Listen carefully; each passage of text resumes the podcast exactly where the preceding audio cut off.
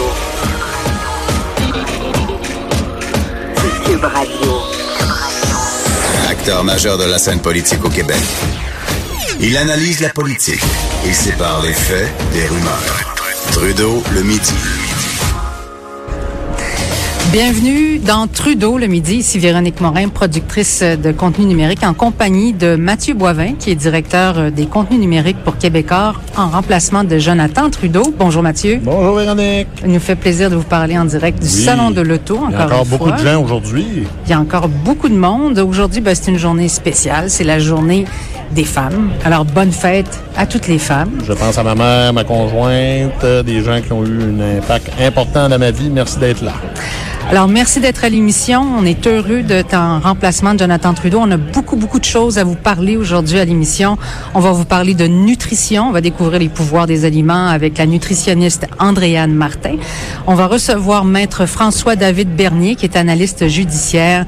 Et on va certainement parler avec lui de cette décision qui vient de tomber de la Cour fédérale, euh, qui rejette la demande de SNC Lavalin, qui contestait la décision du Service des poursuites pénales du Canada de ne pas l'inviter à négocier un accord hors cours dans le cadre des accusations de corruption contre l'entreprise. Je sais que c'est complexe, mais euh, Maître Là- Bernier va nous démêler ça. Va nous faire euh, synthétiser le tout.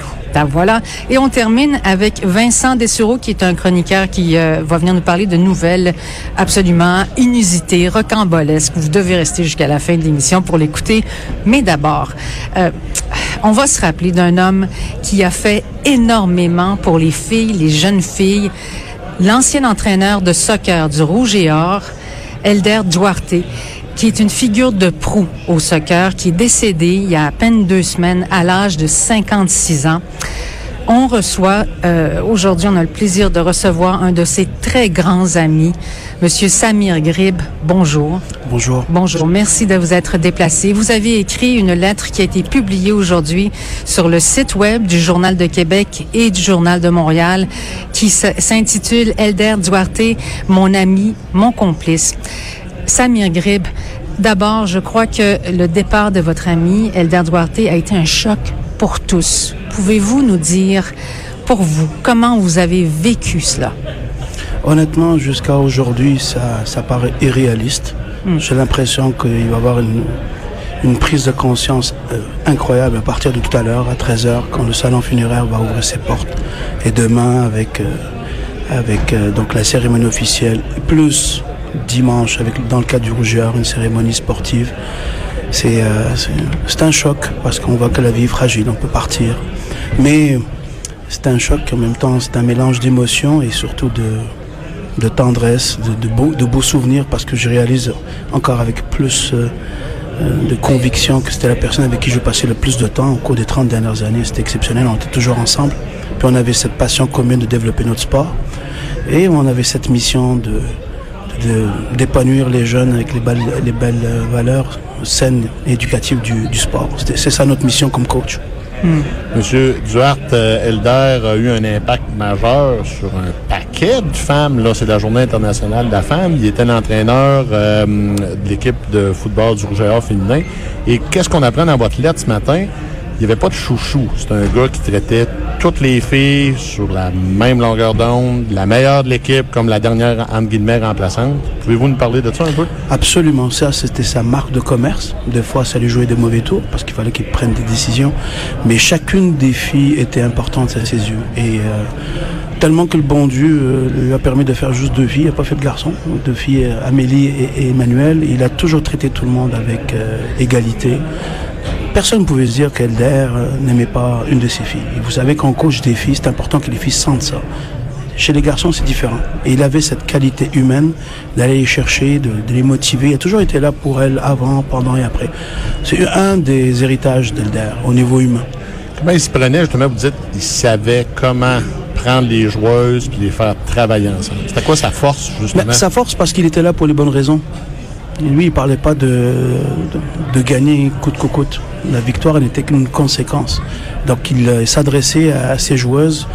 Pour lui, je pense qu'une joueuse, d'abord, c'était une personne et ensuite la joueuse. Euh, C'était ça sa force. Et dans votre lettre que vous publiez ce matin, je pense que vous recevez beaucoup de commentaires des gens du monde du football. Euh, on apprend notamment qu'au début du programme du Elder, M. Duarte, payait, a payé des équipements, des, des, des, uniformes, des transports pour lancer le programme. Il a payé de, de, de son argent pour lancer ce programme-là, Oui. au début, début. Là. Non, non, absolument. Ça, c'était en 1994. Alors, ce qu'il a fait, c'est que pour prouver au programme Rouge et Or qu'on avait de la place pour les filles dans la région de Québec, il a fait une année de match euh, hors concours. Donc, il est allé chercher des bons résultats, mais effectivement, il avait payé le pour le transport, les uniformes, les ballons, presque tout. Et puis, euh, quand il a eu 50 ans, on lui a fait une surprise pour son anniversaire. Et c'est là que j'ai vendu la mèche. Et c'est là que sa femme euh, l'a appris. Après plusieurs années, je pense pas qu'elle lui en veuille ou qu'elle m'en veuille. Elle, a- elle savait que son gros nounours était très généreux. Puis effectivement, euh, en fait, on fait partie de génération d'entraîneurs où on a mis beaucoup de notre argent pour faire avancer les choses parce qu'on l'a jamais fait pour gagner de l'argent. Parce qu'il faut pas oublier que les- le soccer, quand vous avez commencé il y a quelques dizaines d'années, c'est rendu très fort à Québec, le soccer, mais c'était vraiment pas la même implication des, des implications et des organisations n'étaient pas pareilles. Il y avait moins de staff, moins de personnel pour encadrer. C'était vraiment pas le, même univers qu'aujourd'hui. Non, non, absolument. Puis Elder, oui, on se rappelle, on se rappellera de lui comme un bâtisseur du soccer féminin au niveau universitaire, mais aussi dans la région au niveau civil, puisqu'il était aussi le directeur technique de l'ARS Québec. Il travaillait aussi pour la fédération, donc il était partout. Pour ça que quand on voit les hommages, ils viennent de partout. Donc euh, ce, ce gars-là a marqué tellement de vies et a épanoui tellement de jeunes filles que euh, les, hommages pour, pour Elder sont juste, euh, juste normal ce qui se passe aujourd'hui. Il y a même des, des hommages qui viennent de vos ennemis, des- de vos ennemis jurés, là, les équipes de Montréal. Dans ce temps-là, la partisanerie euh, disparaît. Oui, absolument, absolument. Mais d'ailleurs, Elder n'avait pas d'ennemis. Elder, on ne pouvait pas. Quand je parle de mon amitié avec lui, c'est qu'on était arrivé à un virage qualitatif là-dessus, c'est-à-dire qu'on était capable de tout se dire, puis jusqu'au point que les, les- les défauts de l'un et de l'autre deviennent sympathiques. C'est comme, un- c'est comme une relation de couple. Donc il faut que tu travailles sur la solution. Et Elder, par rapport à ses adversaires, il les voyait pas comme des adversaires, il les voyait comme des collègues, parce qu'aujourd'hui, eux-mêmes, c'est eux qui proposent. Il y a plein de suggestions actuellement pour donner le nom d'un terrain, mettre un, un- terrain en son nom. Lui Euh, rendre hommage, un rendre hommage hommage. permanent. là. Voilà, euh, le nom d'une coupe en particulier, et ça arrête pas. C'est impressionnant. C'est quoi son, son secret de, de son approche, de son engagement? Comment il Je, réussissait je ça? pense tout simplement, il aimait ce qu'il faisait. Il était heureux. Et lui, coaché, je sais que le Rouge et Or, c'était, euh, c'était son oxygène. Donc, il avait son travail, mais coacher, c'est ça qu'il aimait le plus. Parce que il aimait créer un cadre agréable pour ses filles. Il va décorer le vestiaire, il va faire mettre plein de citations, Ah ouais. plein de montages vidéo. Il se rappelle les anniversaires de ses filles. Puis pas juste les filles actuelles. Parce que je donne un exemple, son impact actuellement sur notre conseil d'administration du Rouge et Or. Ben, on a trois anciennes athlètes. Si elles sont là, c'est parce qu'elles ont aimé leur passage. au Ils ont été inspirés par. Absolument, absolument. C'était quelqu'un de très humain et c'était quelqu'un qu'on pouvait pas ne pas l'apprécier. Même si on n'était pas d'accord, euh, partait- on passait à autre chose très rapidement. Et parlez-nous, vous avez parlé, Samir, de justement, donc les gens peuvent commencer dès cet après-midi à les donner, euh, rendre hommage là, à Samir, euh, ben, Samir, excusez-moi, à Elder, au salon funéraire. Et là, demain, ça va être les funérailles. Quel type d'hommage on prépare pour M. Duarte? Ce qu'on veut, nous, quand je dis on, ça veut dire la, famille et les amis, on veut que ce soit un souvenir joyeux. Ça veut dire à son image. Ça va être triste, mais j'ai eu le privilège donc euh, de m'être fait demander de, dire un petit mot. Alors, de la même façon que j'ai écrit cet article-là d'un seul coup, j'ai écrit mon petit discours de demain d'un seul coup. Puis je sais que France veut que ce soit agréable. Donc moi, demain, je vais raconter des belles histoires. Comment- histoires drôles. Comment vont-elles, justement, sa femme, ses filles? Im- impressionnante, Ouais. impressionnante. France, elle est forte. C'est pas pour rien que c'était un, un bon couple, très solide. Euh, c'est normal, elles vont passer par des hauts et des bas, mais elle me dit qu'avec toute la vague d'amour qui les touche de partout, ça leur permet de, de, de, de- de tenir. Et puis elles prennent ça avec philosophie. Et puis c'est sûr que c'est triste. Donc c'est des hauts bas. Ça dépend de la journée. Ouais, Il y a quand même ce paradoxe-là qui est injuste. Quelqu'un qui est en forme, qui se tient en forme, puis qui est tout à coup crise cardiaque. Que- Oui, Elder avait des antécédents familiaux. Son père, c'est ça qui est triste, c'est qu'il est parti à 52 ans aussi. Je sais que il était un petit peu inquiet de cette perspective-là. Il essaie de faire attention. Et puis après, euh, il me dit toujours, si c'est jamais ça arrivé, euh, moi je suis tellement heureux de ma vie. Il a toujours dit ça. Il était heureux de la vie qu'il menait. C'était un passionné, les projets n'arrêtaient pas. Et puis il regardait toujours devant. Mais ce que je veux retenir de lui, c'est surtout que il n'aimait pas la chicane. Il essaie toujours d'arranger les choses. Ça, c'était sa qualité première. Il faut dire, vous, vous dites que la récompense, c'était pas nécessairement la victoire, mais il faut dire aussi que Alder Duarte, c'est un entraîneur qui a, qui a eu des résultats concrets, hein, au moins un, deux championnats nationaux, je me. Oui, et puis il restera toujours euh, à vie le premier coach de l'université euh, du Québec qui a remporté un championnat canadien. Avant le Rougeur, il n'y a personne qui a remporté ça. Et en plus, il remporte ce trophée-là deux fois, donc en 2014 et en 2016. Et puis, euh, je vous nommerai pas tous les honneurs individuels qu'il a récoltés au cours de... Mais quand on va parler d'Alder, on va parler plutôt de lui de, comme bâtisseur.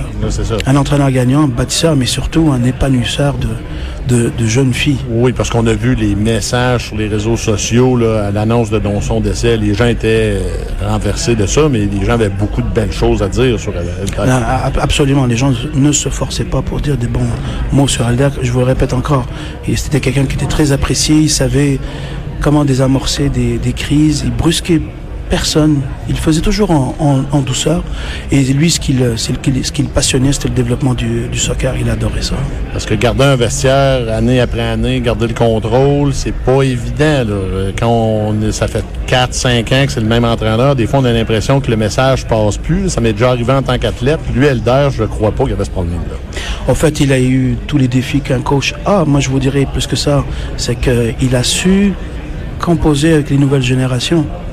Et ça, c'est pas évident. Ah non, c'est clair. C'est pas la même génération, c'est pas la même attitude que quand il a commencé à, à entraîner qu'aujourd'hui. Absolument. Autrefois, quand on coachait, c'est voilà comment ça se passe. Tu écoutes, tu, tu exécutes. Aujourd'hui, on est plutôt dans la conviction, euh, l'adhésion. Il faut convaincre, il faut aller euh, tranquillement.